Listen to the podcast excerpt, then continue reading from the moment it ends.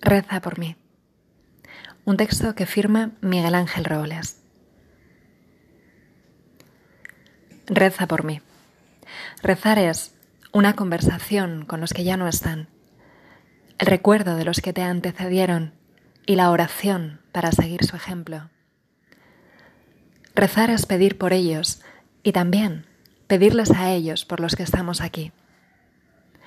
Es el momento de más calma del día y en mi caso, el de primera hora de la mañana, poco más de las seis, y el agua de la ducha caliente cayendo despacio sobre los hombros.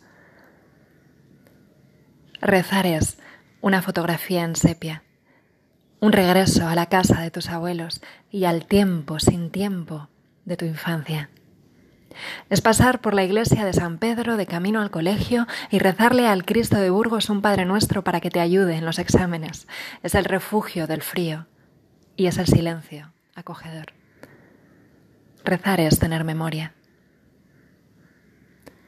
Rezar es lo que va antes del trabajo o después del trabajo y lo que nunca, nunca lo suplanta, porque ya lo dice el refrán, a Dios rogando y con el mazo dando. Es lo único que puedes hacer cuando ya no puedes hacer más y es la forma de comprometerse de quien no tiene otro medio de hacerlo como cuando rezamos por un enfermo que se va a operar y ya está todo en manos del cirujano y de Dios. Rezar no hace milagros, o sí los hace, eso nunca lo sabremos, pero ofrece consuelo al que reza y a aquel por quien se reza. Rezar nunca es inútil, porque siempre conforta. Rezar es decir, rezaré por ti, y también reza por mí, y es por tanto lo contrario a la vanidad. Rezar es la aceptación de tus limitaciones, es aprender a resignarse cuando lo que pudo ser no ha sido. Es vivir sin rencor, es aprender a olvidar, aceptar la derrota con dignidad y celebrar el triunfo con humildad. Rezar es resignación cuando procede, pero también arrebato y pundonor cuando toca. Es buscar las fuerzas si no se tienen y confiar en que las cosas van a ser como deberían ser. Rezar es optimismo, no dar nada por perdido, luchar y resistir como en la canción, erguido frente a todo, y es mi Padre antes de morir. Rezar es fragilidad y es entereza. Rezar es curar las heridas, restañar los arañazos, superar el daño que te han hecho, pasar página y empezar de cero. Perdonar las ofensas y también pedir perdón. Y sobre todo, tener gratitud. Rezar es dar las gracias por vivir y por lo que la vida te ha dado es despertarse con las ilusiones renovadas, aferrarse desesperadamente a lo inmaterial, acordarse de que lo que de verdad importa y relativizar todo lo demás. Es establecer las prioridades, poner en orden los papeles de tu mesa, buscar la trascendencia, pensar a lo grande. Rezar es desconectar y apagar el móvil, es introspección en la sociedad del exhibicionismo es relajarse, es calmar los nervios y prepararse mentalmente para lo que ha de venir. No es solo buscar el coraje, sino también la inspiración, la idea, el enfoque, la luz, el claro en medio de la espesura. Rezar es razonar, aunque parezca lo más irracional que haya. Es la mente funcionando como cuando juegas un partido de tenis. Es planificar y anticipar las jugadas. Es abstracción en los tiempos de lo concreto y lo material. Es pausa en un mundo excitado.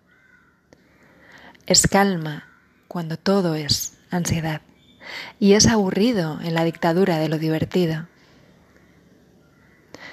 Rezar es una forma extrema de independencia una actividad casi contracultural, lo más punky que se puede hacer una tarde de domingo. Es la forma más radical de practicar mindfulness, tan pasada de moda que cualquier día se volverá extraordinariamente cool. Rezar podría computar como horas de trabajo para los empleados públicos, pero no sirve porque es una práctica antisistema sin reconocimiento alguno del establishment. Tan políticamente incorrecta que la gente oculta que reza como esconde la tripa para la foto. Rezar es un placer oculto que se reserva para la intimidad. Es un acto privado y casi a escondidas que cuando se hace acompañado necesita cierta oscuridad y mucha, mucha confianza.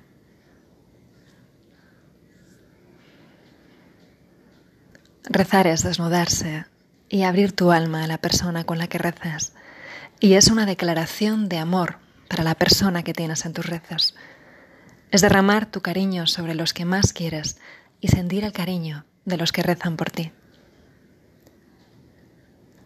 Rezar es tener a otros en tus oraciones y estar en las oraciones de los otros, que es mucho más que estar solamente en su memoria. Rezar y sobre todo que recen por ti es la mayor aspiración que uno puede tener en la vida, un privilegio inmenso. Es querer tanto a alguien como para rezar por él, que alguien te quiera tanto como para que rece por ti. ¿Cabe acaso mayor orgullo? ¿Existe mayor plenitud que la de saber que hay una madre un hermano, un hijo o un amigo que quiere que Dios te proteja, que te dé esa luz y te ilumine y te ayude y te acompañe y esté siempre, siempre contigo. Rezar es tener fe, tener fe en la vida, en las personas, en tus amigos, en tus hijos, en tus padres, en Dios. Rezar es la maestría de niños y abuelos y es un superpoder que nos predispone al bien. Rezar es creer y ser practicante de un mundo mejor.